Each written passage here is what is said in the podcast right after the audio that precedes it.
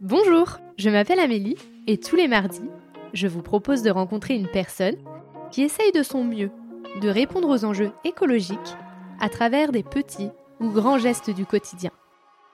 J'espère que vous écouterez avec affection leur chemin, leur combat, leur colère, ainsi que leur joie, leur fierté et leurs bons conseils. Évidemment, nous pouvons mettre de la douceur et de l'optimisme dans l'écologie. À travers ces épisodes, je souhaite semer des petites graines qui permettront, évidemment, de faire éclore de nouvelles croyances.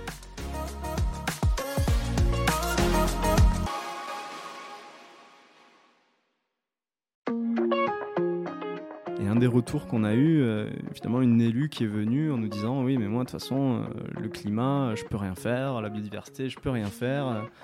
Voilà. Elle arrivait en nous disant un petit peu ce constat. Et en fait, en, travaillant sur son territoire, en lui montrant finalement quelles étaient les solutions, notamment la partie solution fondée sur la nature, bah, elle a pu se rendre compte que oui, ok, le climat, c'est quelque chose de mondial, qu'elle peut pas y faire grand-chose, qu'elle changera pas la face du climat. Par contre, elle a compris qu'elle pouvait s'adapter. Qu'elle pouvait s'adapter, et notamment en s'appuyant sur la biodiversité. Donc, elle avait un rôle super important dans la biodiversité de son territoire, et euh, notamment aussi sur le cycle de l'eau.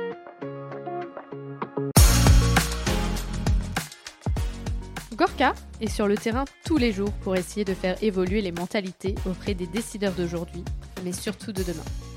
Il travaille pour l'association Water Family, du flocon à la vague, pour parler du cycle de l'eau et de son importance.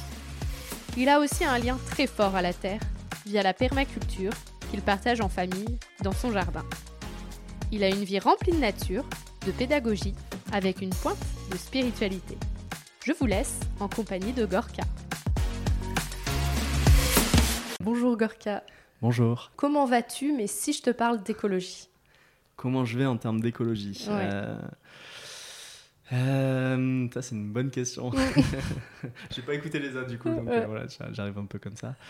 comment je vais en termes d'écologie? Ben Là, les nouvelles qui tombent, elles sont pas forcément très très bonnes. Donc en termes d'écologie, euh, assez compliqué. Après, euh, comment je vais En titre perso, ça va. Euh, je travaille dans une association où ça va très très bien pour nous. C'est un peu le problème, c'est moins ça va, plus on a de boulot aussi, et plus ça va pour nous. on aimerait peut-être avoir un peu moins de travail à l'avenir. donc, ouais, comment ça va Ça va. ça va. et la deuxième, c'est comment te présenterais-tu, mais sous le prisme de l'écologie?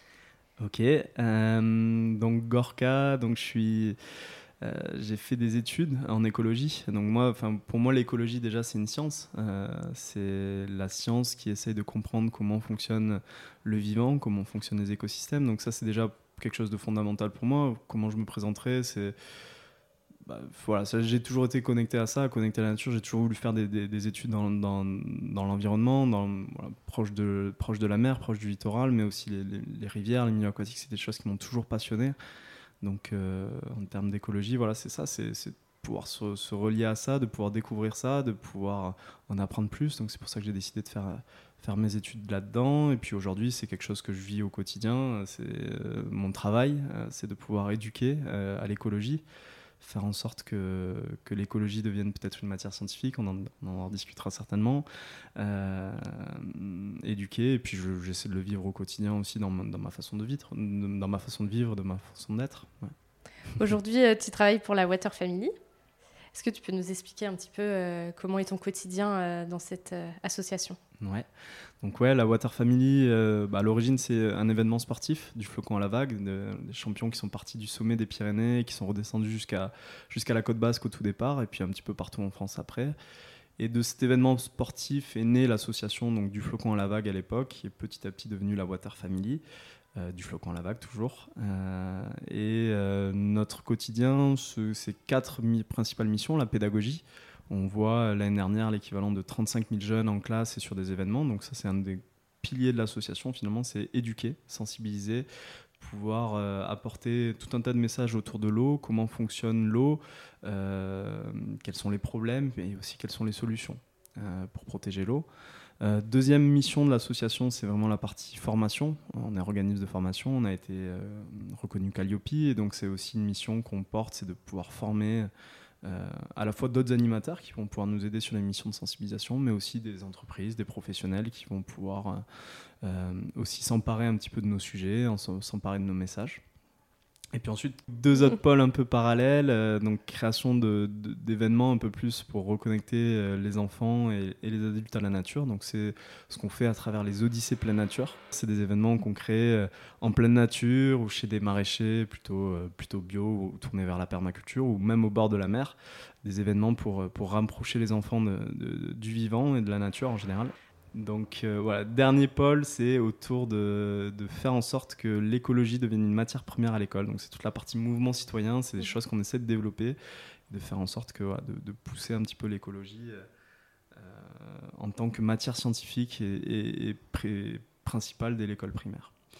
Donc voilà, donc ça c'est un peu les, grandes missions de l'association. Et moi aujourd'hui, mon rôle au quotidien, donc je suis en charge de toute la partie pédagogie, euh, donc la création de la, des, différents outils, des différents livrets. On crée pas mal d'outils, pas mal de livrets.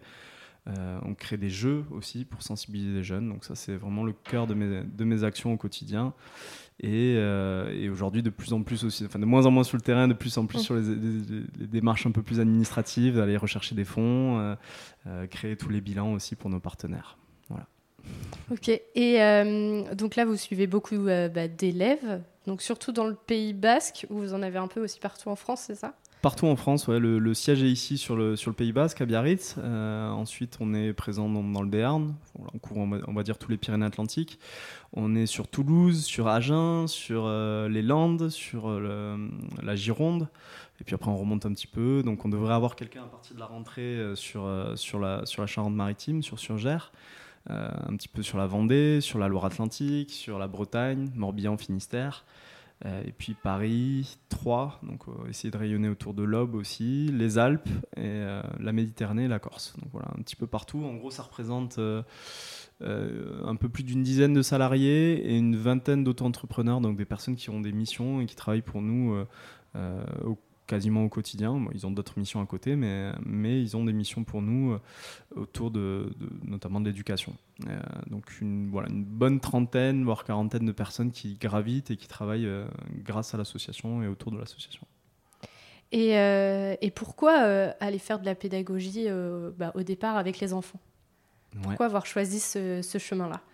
Alors c'est un chemin dès le départ hein, finalement hein, quand il y a eu l'événement sportif qui a été créé, euh, il y a eu des villages, un petit peu des villages étapes euh, tout au long du, du, euh, parcours de l'événement. Donc dans ces villages étapes, ils faisaient venir les scolaires pour rencontrer à l'époque les grands champions, les grands noms du sport, Guy Forger, Vicente Lizarazu, Luc Alphand, voilà, il y avait un petit peu toutes ces, toutes ces stars à l'époque. C'est pour les plus vieux qui nous écoutent. Exactement, c'est pour les plus vieux. donc on était en 2009 hein, aussi, donc à l'époque ça, ça allait.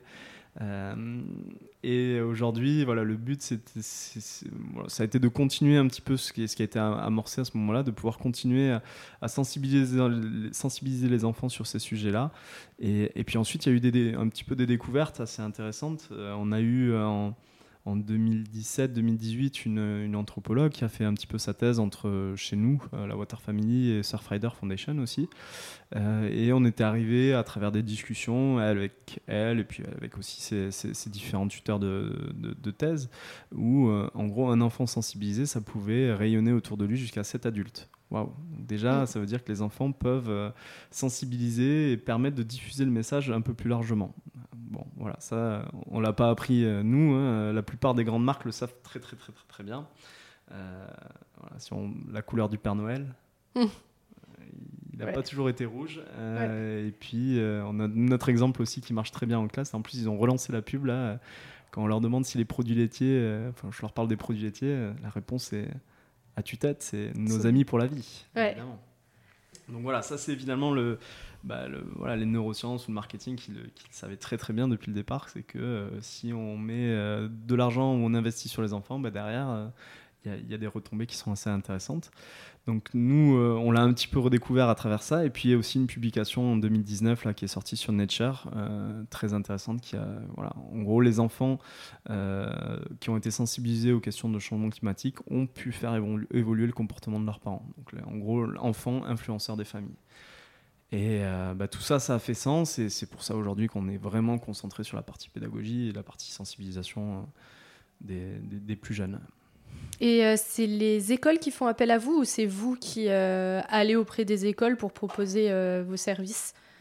Un petit peu les deux, ça, dépend des endroits. En fait, il y a des endroits où on est, on est quand même connu, donc on a notre pool finalement d'écoles qui revient quasiment chaque année. C'est un peu le cas au Pays Basque, mais on, on a aussi parfois des démarches à travers les rencontres ou à travers les événements qu'on va faire ou auxquels on participe. On va rencontrer des enseignants, bah, ça serait super de, pouvoir intervenir dans notre classe l'année prochaine. Donc ça, peut se passer généralement comme ça. Et puis il y a, aussi beaucoup d'écoles voilà, qui, nous sollicitent, euh, voilà, qui, ont qui, ont entendu parler de nous sur les réseaux sociaux ou qui, euh, voilà, qui nous ont vus sur un événement, qui, vont nous solliciter pour intervenir. Donc ça dépend un petit peu.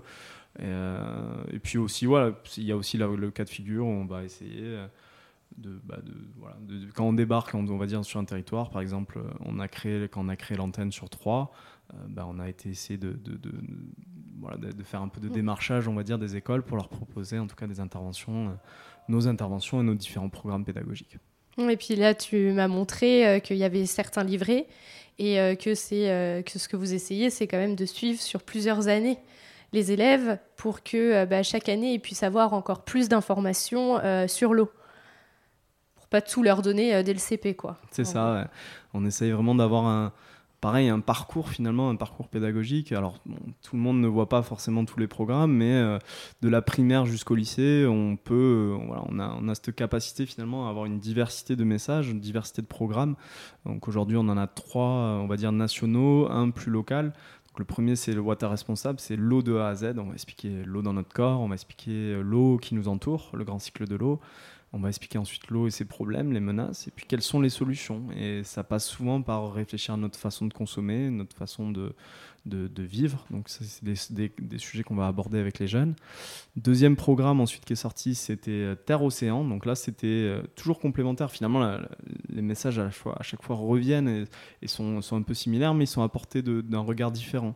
Donc là, Terre-Océan, c'est comprendre un petit peu le lien entre la Terre et l'océan, c'est comprendre comment fonctionne l'océan, quelles sont les menaces, pareil, de, de l'océan, et puis quelles sont les solutions. Euh, mm. bah, protéger l'océan, ça se passe pas que sur la frange du littoral, ça se passe un petit peu partout à terre. Euh, et ça se passe aussi par repenser un petit peu nos, modes de vie, euh, s'intéresser à l'écologie d'un point de vue scientifique. Donc voilà, là on, retrouve un petit peu nos trois grands axes pédagogiques finalement, c'est reconnecter à la nature, c'est enseigner finalement une, écologie scientifique dès le, dès le, plus jeune âge, c'est changer un peu notre façon de consommer et trois, essayer de réfléchir à d'autres façons d'habiter d'habiter notre, notre planète euh, dès maintenant finalement. Troisième programme, donc c'est, euh, on vient de tout juste le sortir, mais ça fait déjà plusieurs années qu'on l'utilise en classe, c'est arbre, sol, eau. Donc c'est comprendre l'importance des arbres et du sol dans le, dans le cycle de l'eau. Mais c'est même aussi un petit, euh, voilà, d'en tirer une philosophie, c'est se dire que les arbres, ça fait ça fait 300 millions d'années ou 350 millions d'années qu'il y en a sur la planète. Nous, l'espèce humaine, Homo sapiens, c'est 300 000 ans. Donc on a, mmh. On a euh, des choses à apprendre finalement de, des arbres, de comment ils fonctionnent, de comment on vit sur cette planète. C'est un peu aussi un des messages sous-jacents de ce, de ce livret, c'est s'inspirer de la nature finalement. C'est ce qu'on a vu. Voilà, ceux qui ont fondé la permaculture, des choses comme ça, c'est s'inspirer de la nature. Bah, c'est aussi ce qu'on essaye de, faire passer. C'est maintenant aussi, il faut, s'inspirer de la nature, il faut s'inspirer des solutions fondées sur la nature euh, pour notre quotidien, euh, parce que parce qu'on en a vraiment besoin et toutes les clés sont dans, la nature. C'est des, milliards d'années d'évolution, des milliards d'années euh, pour arriver à, faire voler des oiseaux, des milliards d'années pour réussir à, faire que les arbres atteignent 30 mètres et des centaines, euh, des centaines d'années de vieillesse. Donc voilà, finalement, il faut s'inspirer de tous ces mécanismes-là pour notre vie, de, notre vie au quotidien. Oui, puis là, je les ai un peu feuilletés, euh, moi, les bouquins, et c'est vrai que même en tant qu'adulte, il y a plein de choses qu'on peut apprendre. Le, dessin est vraiment fait pour les enfants, et donc ça va les concerner. Mais c'est vrai que moi, en le lisant, bon, j'ai pas tout lu, mais j'ai lu un peu euh, en diagonale, et c'est vrai qu'il y a des choses que j'ai appris, quoi. Donc c'est vraiment, euh, même si à la base c'est pour les enfants, ça veut aussi, il y a eu aussi une envie d'amener tout le monde euh, dans l'environnement, quoi. Ouais, c'est ça. C'est euh, finalement, on, alors on crée les livrets, mais en amont des livrets, en fait, on fait une intervention en classe. Donc on mm. intervient sur une demi-journée, sur euh, deux heures, trois heures avec les, jeunes. On va leur expliquer un petit peu tous les messages en lien avec le, le programme qu'ils auront choisi, donc soit les arbres, soit l'océan, soit l'eau. Et, euh, et, ensuite, finalement, ce qui va en ressortir, c'est euh, qu'on leur donne un petit livret, et ce petit livret, il rentre à la maison, il rentre dans la mmh. famille. Donc on a essayé de créer quelque chose qui, qui, puisse fonctionner pour les enfants, mais en même temps qui soit suffisamment intéressant pour les adultes, pour que les, les adultes aient envie de s'y plonger, de, de, de, pouvoir en apprendre, en apprendre un petit peu plus sur, sur l'eau et en général sur l'eau et le vivant.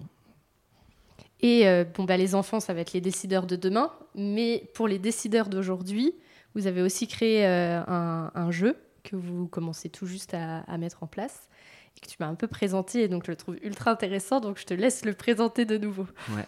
Donc effectivement, alors, les enfants décideurs de demain, ça c'est vraiment un truc, c'est enfin, quelque chose de super important pour nous. Hein. C'est aussi quelque chose, sans trop leur mettre de poids sur les épaules aussi, c'est mm. toujours voilà, un équilibre assez, assez fin.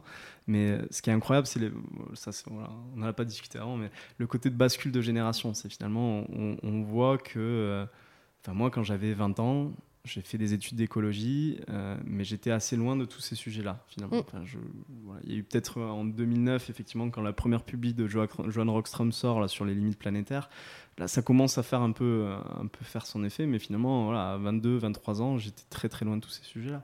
Aujourd'hui, on voit des jeunes qui ont 22, 23 ans, qui ne sont pas forcément du tout des, étudiants en écologie, mais qui sont extrêmement euh, touchés par ces sujets-là. Donc ça, c'est voilà, un truc qui est super important pour nous, et c'est ça aussi que l'éducation, l'éducation, euh, elle amène finalement à créer... Euh, ben, voilà, la plupart des décisions qu'on prend quand on est plus grand, elles, sont, calées sur ce qu'on a appris entre nos zéros nos 5 et 15, 20 ans. Quoi. Donc c'est mm. extrêmement important d'agir à ce moment-là. Maintenant, euh, comme on le disait au tout début, bah, l'urgence, elle est là. Euh, mm. Il y a quand même une grosse urgence et il va falloir aussi euh, bah, faire changer les mentalités des plus jeunes, c'est sûr, mais aussi s'intéresser aux décideurs. Et donc c'est un peu, c'est un peu un axe sur lequel aujourd'hui on, a été poussé. On a fait des super choses pour les jeunes et, et, on continue de les faire vivre et on va continuer à fond de les faire vivre. Mais aujourd'hui, au vu de l'urgence, on essaie de se concentrer un peu sur, sur les publics qui sont en capacité de prendre des décisions, donc des, entrepreneurs, des entreprises, euh, mais aussi les décideurs, les élus, euh, le citoyen en général, le grand public.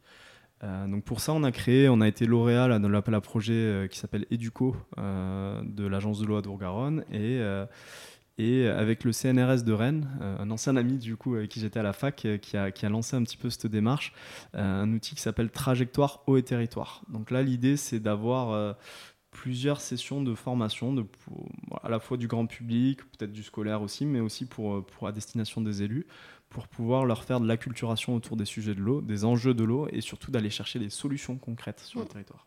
Donc trajectoire et territoire, euh, c'est une démarche voilà, qui peut être assez simple, assez basique pour on va dire le niveau scolaire, mais qui peut être un peu plus poussée pour la partie élue, et notamment avec l'aide du CNRS, où euh, la plupart des décisions, qui, ou des choix qui vont, être, qui vont ressortir du jeu peuvent être modélisés. En fait, eux, ce qu'ils ont réussi à créer, c'est un modèle euh, de la modélisation pour pouvoir donner, en termes de, voilà, si on prend cette décision, si on choisit cette solution, voilà ce que ça va donner en termes de quantité d'eau disponible d'ici 2050-2070. Donc il y a aussi une partie vraiment concrète. Donc eux, ils sont venus nous chercher notamment sur la partie animation, hein, parce que c'est des mmh. scientifiques et, un peu moins sur la partie pédagogie. Euh, et, nous, on essaie de travailler sur ça. Donc bon, c'est un jeu qui se rapproche bien sûr des, outils de fresque, mais qui s'anime un petit peu de façon différente. On essaye de créer par exemple un, jeu de rôle finalement, où on va mettre autour de la table euh, ben, un élu, un agriculteur. En fait, finalement, il y, aura des, des, cartes qui seront disponibles pour les pour les personnes. Alors si on a un groupe d'élus autour de la table, euh, il y aura des cartes, euh, il y aura une carte élu, il y aura une carte euh, agriculteur, une carte militant écologiste et, tout un tas de, cartes qui vont permettre de, libérer aussi un petit peu la parole, de pouvoir dire des choses qui ne seront pas forcément dites par, par une personne. Donc ça c'est un, peu le travail sociologique qu'on a vu en amont qui, nous a amené à, cette décision-là. Et puis ensuite on va basculer, on va, voilà, on, va, on va venir déposer des cartes sur le territoire. Donc le but c'est vraiment de représenter un territoire. Ça peut être un territoire aussi petit qu'une communauté de communes et un territoire beaucoup plus large comme euh, un bassin versant d'un grand fleuve français. Pour le moment, voilà, on a fait la Charente par exemple, euh, sur lequel on était là il y a, quelques semaines avec l'agence de l'eau. Euh, donc voilà, on, essaie de, comprendre un petit peu le cycle de l'eau à l'échelle d'un bassin versant comme la Charente mm. et euh, quels sont les problèmes et puis quelles sont les solutions. Mm. Et on a toujours cette image du cycle de l'eau où finalement on a des montagnes, on a euh, la neige, etc. Mais c'est pas forcément le cas partout sur tous les territoires. Euh, la Charente, bah, il n'y a pas de manteau neigeux, il n'y a pas de montagne. Euh, je crois que c'est 60% du territoire qui est à moins de 100 mètres d'altitude, donc c'est, c'est un bassin qui est tout plat. Par contre, c'est un cycle de l'eau qui est, qui est très particulier, alimenté notamment par des sources. Euh, karst de la Rochefoucauld. Voilà, je ne vais pas mm. rentrer en détail de ce que c'est qu'un karst, mais, mais c'est beaucoup d'eau qui va ressortir de sources souterraines et qui vont alimenter finalement cette Charente. Donc déjà comprendre ça, comprendre ensuite les flux, qu'est-ce qui est comme eau qui circule sur ce territoire, comprendre ensuite l'importance des paramètres physiques et des paramètres biologiques sur le cycle de l'eau. Finalement, on retrouve encore cette histoire de arbre, sol, eau, hein, l'importance des arbres et du sol dans, le cycle de l'eau. Puis ensuite, on va poser un petit peu le cycle anthropique. une fois qu'on a détaillé le, grand cycle de l'eau naturelle, on va poser le cycle anthropique.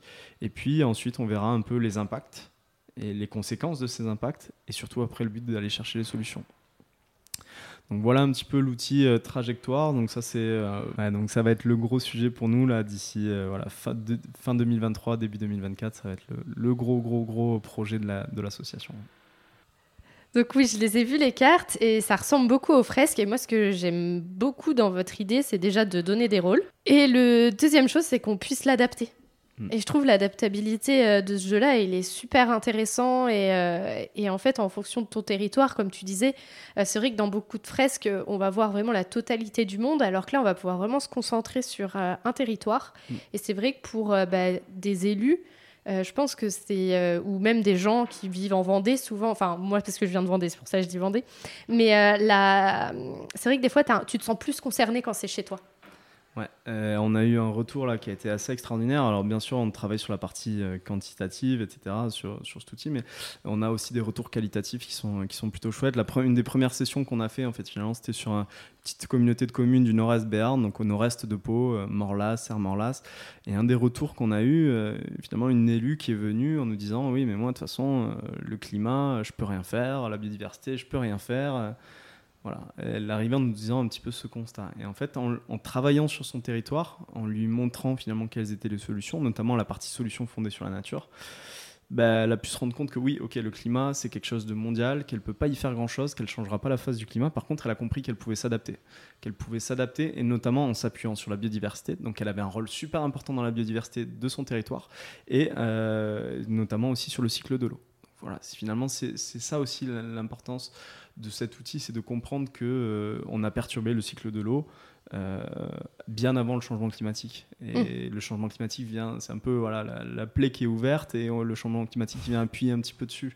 Euh, bah, si on arrive à si on arrive à réadapter nos territoires, à retravailler sur le cycle de l'eau, à remettre, euh, voilà, refaire de l'hydrologie régénérative. je sais que tu as le bouquin de Charlène Descolange, mm. c'est un des grands sujets qu'elle porte. Les, voilà, recréer de l'hydrologie régénérative, ramener de la biodiversité, préserver les zones humides, préserver les trames vertes, préserver les trames bleues. finalement, toutes ces solutions qui se font par l'observation de la nature, euh, ben, on pourrait vraiment adapter nos territoires au changement climatique et aux aléas climatiques. Euh, après, il y, a, bien sûr le changement climatique qu'il va falloir régler aussi, euh, éviter au maximum de rejeter des, gaz à effet de serre. Mais déjà, si on arrive à adapter nos territoires, c'est pas mal. Mm. Et euh, j'avais euh, j'avais une autre interview aussi hier, et en fait, on parlait que on avait bah, le citoyen qui devait faire des choses, on avait les entreprises et on avait les politiques.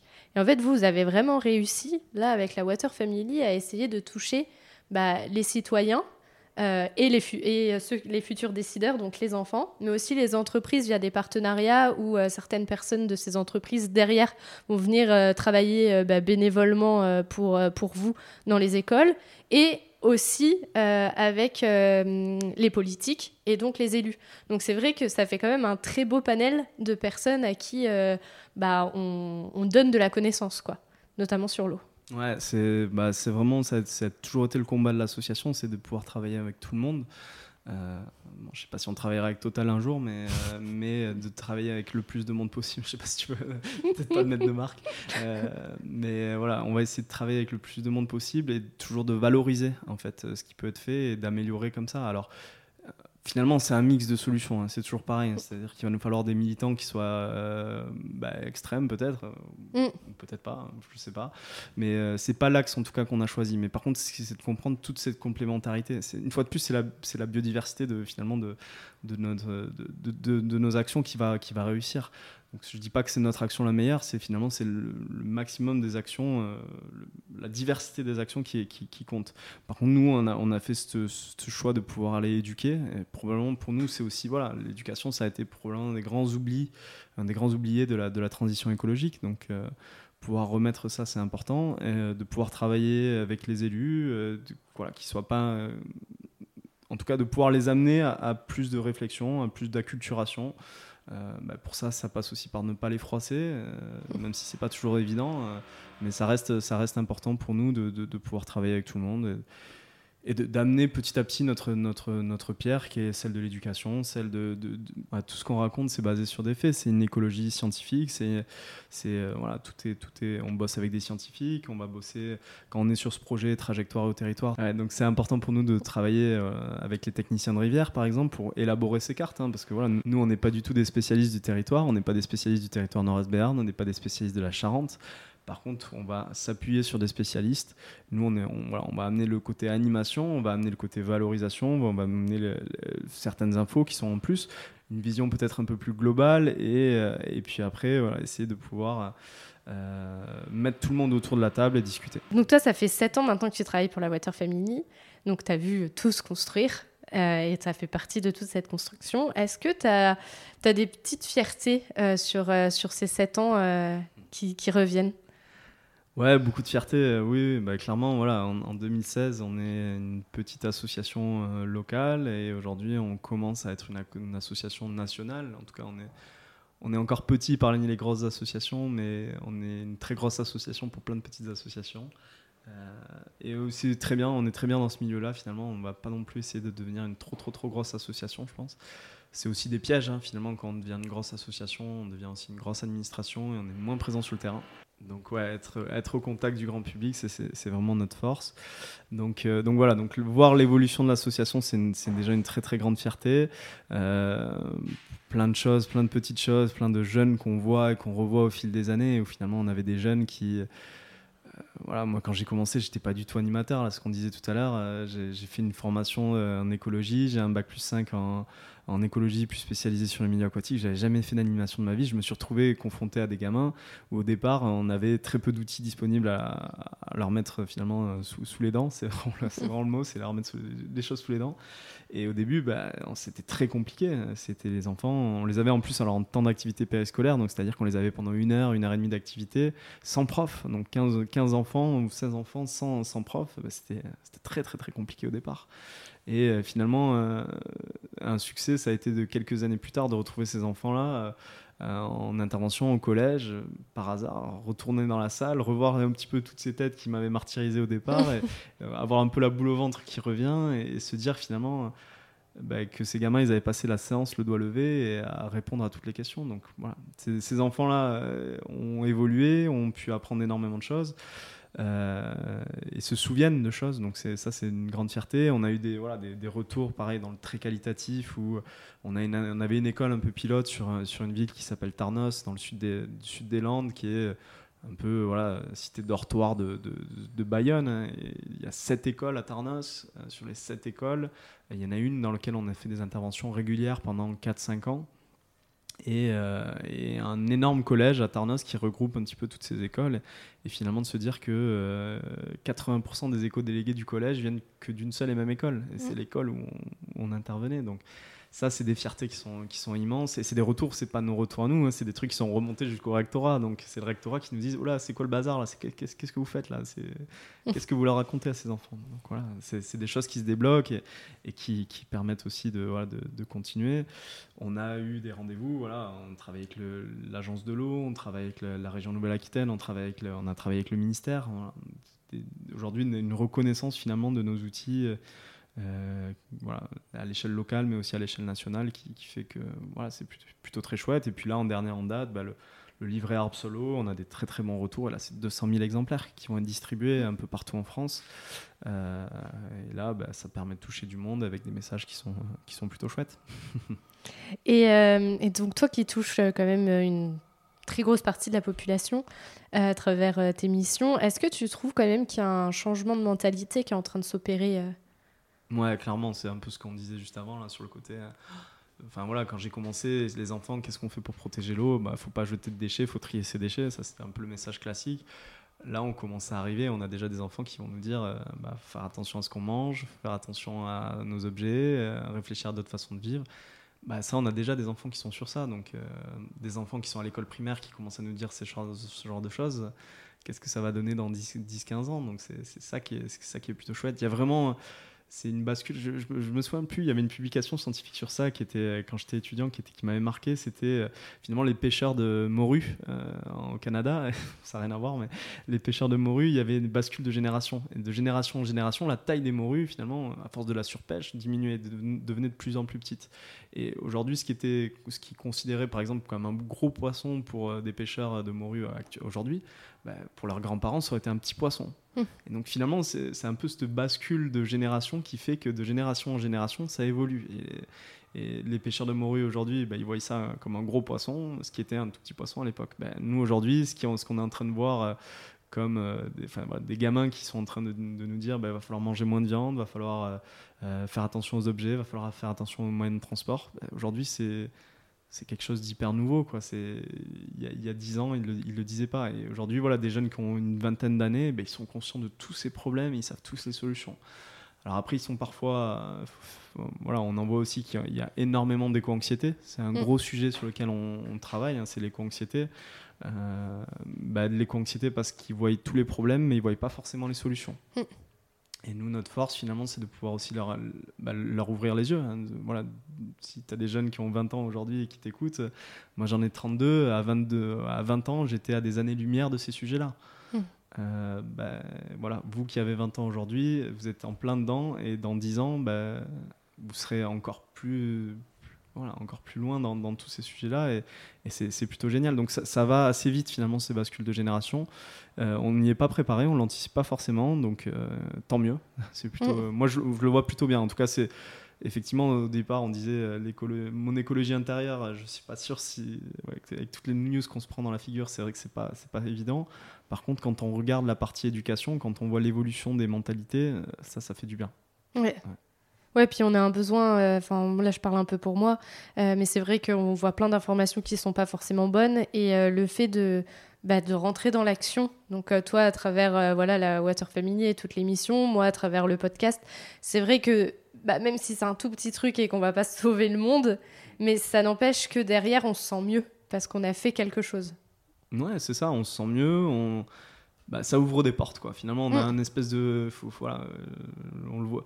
la meilleure image, souvent on nous dit on va prendre un mur dans la figure. En fait, la meilleure image, c'est celle que Gilles Boeuf nous avait, nous avait donnée il y a quelques années. Finalement, il faut imaginer qu'on s'avance dans un marécage, quoi. On s'enfonce plus en plus dans le marécage. Mais un marécage, peut-être qu'il y a des sujets, euh, ça va être difficile d'en sortir, mais il y en a d'autres sur lesquels on peut avancer. Donc le but, c'est de pouvoir trouver les branches, tu vois, et de nous, c'est de pouvoir mettre en avant euh, ces certaines branches qui vont nous permettre peut-être de sortir de ce marécage. Euh, ou trouver les portes aussi au milieu du brouillard. Euh, mm. on est dans un immense brouillard, mais on va essayer de chercher les, quelles sont les bonnes portes pour, pour s'en sortir. Donc ça va voilà, repenser nos modes de vie, c'est peut-être se dire qu'il va falloir plus de, plus de maraîchers, plus d'agriculteurs, plus de personnes qui sont proches de la nature. Mm. je crois qu'aujourd'hui, c'est 3% de la population française qui est paysanne. Euh, C'était plus de la moitié avant la Seconde Guerre mondiale. Donc mm. Alors, est-ce qu'on a tous envie de revenir à un mode de vie d'avant la Seconde Guerre mondiale? C'est pas sûr. Par contre, c'est peut-être que dans un avenir où, en tout cas, on aura réussi, peut-être qu'on aura plus de gens qui produisent leur propre nourriture hein, de façon saine. Et, voilà. Donc, c'est aussi, nous, c'est notre travail de pouvoir bah, aiguiller, on va dire, les jeunes à se dire bah, peut-être que dans un avenir proche, on aura besoin de plus de maraîchers. Peut-être que dans un avenir proche, on aura besoin de plus d'écologues. Parce que peut-être qu'on aura plus besoin de gens qui sont capables d'observer la nature, de comprendre comment elle fonctionne mais on aura aussi besoin euh, de scientifiques qui sont capables d'étudier les, les, satellites pour comprendre. Euh, voilà, c'est à la fois du low-tech, mais à la fois de l'high-tech. On aura toujours besoin euh, d'ingénieurs pour comprendre un petit peu les effets du changement climatique, pouvoir anticiper aussi. Voilà, c'est toujours pareil. En fait, c'est ce que l'écologie nous dit, c'est que c'est un mix de solutions.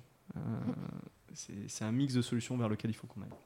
Et toi, tu parles un peu d'agriculture, je vais forcément rebondir euh, sur, euh, bah, on va dire, euh, ta, ta, passion perso, c'est la permaculture. comment comment ça t'est venu en fait? Comment ça m'est venu? Je dirais que c'est toujours venu. Enfin, j'ai toujours eu de la chance. Voilà, je vis dans une maison. J'ai énormément de chance. Je suis, un, je suis un immense privilégié. Je vis dans une maison au Pays Basque, sur la côte basque, à Bidar. Euh, il y a toujours eu un jardin chez moi. C'était la, maison de mes grands-parents. C'était une ferme. Mes grands-parents ont toujours fait le potager. Puis mes parents ont pris le relais. Et moi, je vis aujourd'hui dans cette maison avec mes parents. Il y a toujours eu le potager à la maison. Donc déjà, ça, c'est toujours un truc. J'ai toujours travaillé au potager. J'ai toujours aidé mon père au potager. donc ça, c'est première des choses qui fait que, j'ai commencé un petit peu à, toujours m'intéresser à ce sujet-là. Et puis après, ben, comment on y vient Finalement, ouais, effectivement, je rentre en 2016 dans l'association. Là, c'est on découvre un petit peu, enfin voilà, je découvre un petit peu tous les problèmes, l'ampleur du problème, et puis bah, c'est la quête aux solutions. Quête aux solutions, qu'est-ce qu'on fait? On cherche partout. Et puis on tombe euh, un jour ou l'autre sur la permaculture. Euh, on tombe sur des vidéos, on commence à regarder qu'est-ce que c'est, on commence à creuser, lire des bouquins.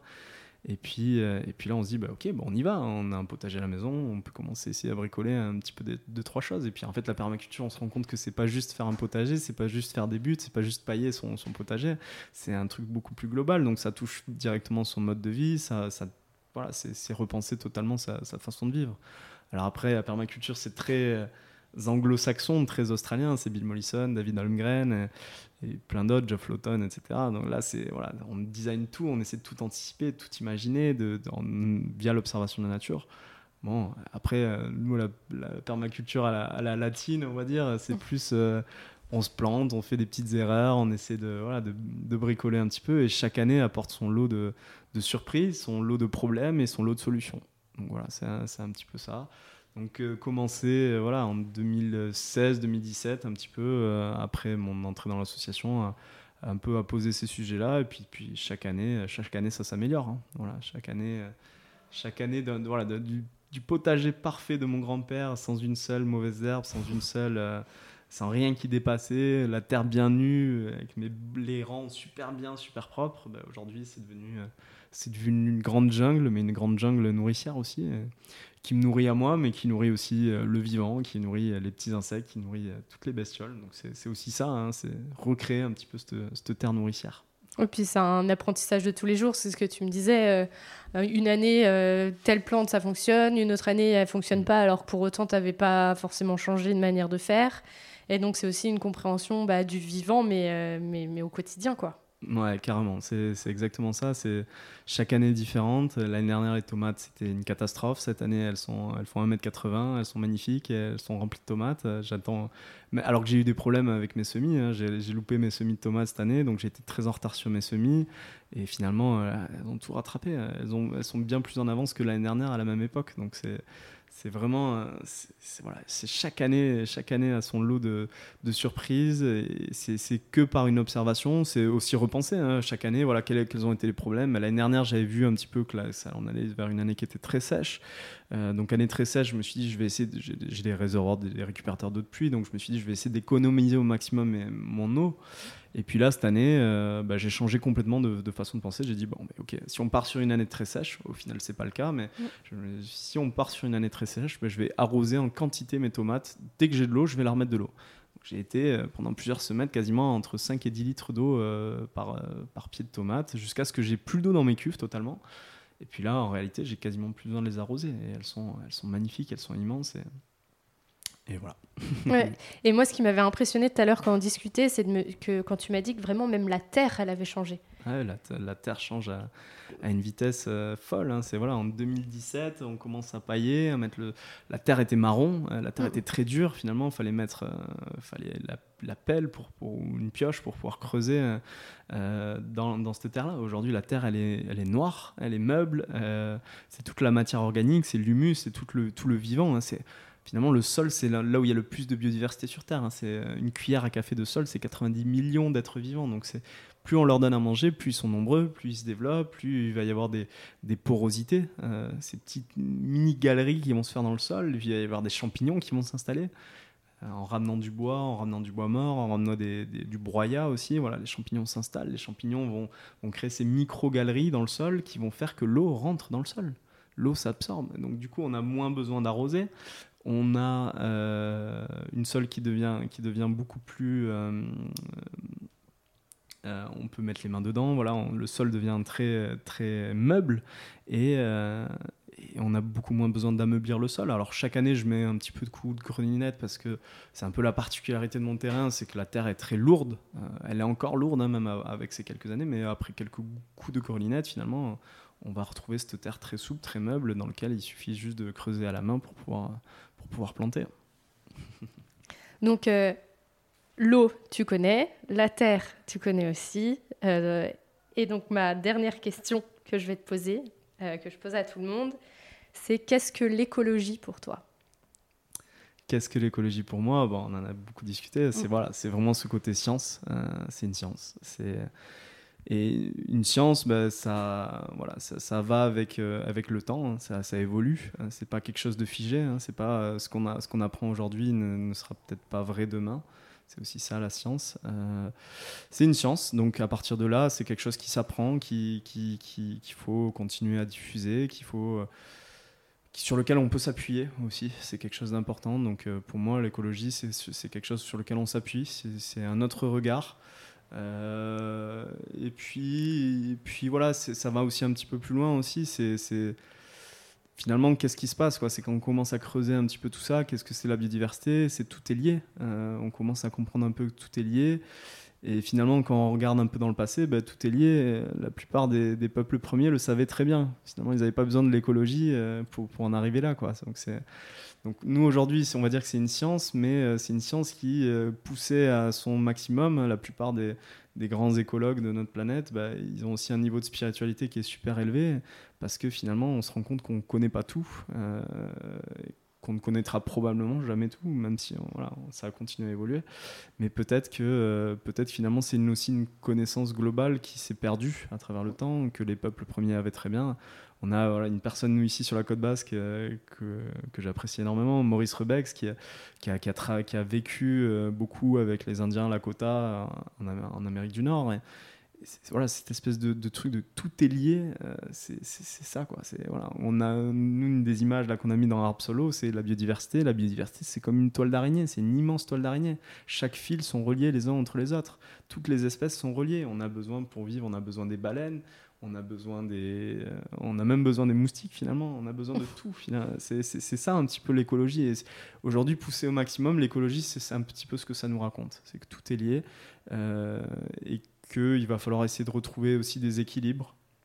À partir du moment où il y a un déséquilibre, ça aussi, c'est voilà, on pousse aussi, euh, c'est de la physique. Hein. Dès qu'il y a un système qui est déséquilibré, ben, il va tendre à retrouver un équilibre on prend souvent l'exemple des, espèces invasives. Ok, les espèces invasives, c'est une catastrophe, ça fait des dégâts, ça, pose des problèmes. Mais en fait, on se rend compte que euh, les espèces invasives, au bout d'un certain temps, elles permettent parfois de. soit elles se régulent d'elles-mêmes, mais c'est ça peut être une vingtaine, trentaine, une cinquantaine d'années, voire plus. Soit euh, elles peuvent aussi même avoir des, des, des, rôles qui sont importants. Là, on est en train de faire des découvertes. Alors, sur le castor, qui est absolument pas une espèce invasive, mais sur le ragondin, euh, le ragondin mm. qui détruit les berges, qui abîme les berges, mais finalement qui a aussi un rôle de, de permettre d'hydrater la terre. Donc c'est ça, hein, voilà, finalement, euh, l'écologie, euh, c'est les galeries, en fait, on va dire les galeries qui sont créées par les ragondins permettent à, l'eau de mieux s'infiltrer dans le sol et de, pouvoir hydrater des, hectares et des hectares autour. Et des découvertes qui ont été faites là récemment sur les castors, c'est un petit peu la même chose. En gros, un barrage de 30 cm de castor, ça peut permettre d'irriguer jusqu'à 18 hectares, 18 euh, hectares derrière. Donc c'est voilà, c'est s'inspirer de la nature, regarder la nature, regarder comment ça fonctionne c'est ça prend du temps. Aujourd'hui, c'est ça l'écologie. Et puis, c'est pouvoir aussi euh, s'inspirer peut-être des, peuples premiers qui avaient cette connaissance-là. Finalement, euh, les, castors, c'était pour certains peuples, ils étaient sacrés. Euh, mm. bah, voilà. Aujourd'hui, on découvre que c'est pour leur rôle écologique. Eux, ils le savaient. voilà, ils, avaient, ils avaient rendu cette espèce sacrée pour, pour plein d'autres raisons. Peut-être retrouver un peu ce côté sacré des choses voilà, ramener aussi un peu de spiritualité euh, au-delà de la science. Merci d'avoir écouté cet épisode. J'espère qu'il vous a donné envie de participer à la transition écologique et vous a donné une nouvelle oreille attentive à ce qui nous entoure. Si le cœur vous en dit, je vous propose de me laisser un avis, de vous abonner et de me rejoindre sur Instagram, Facebook et LinkedIn. Vous pouvez m'envoyer un message à évidemment e.vie.e.ment.podcast.gmail.com. En attendant mardi prochain, je vous souhaite, évidemment, de jolis moments de vie en pleine nature.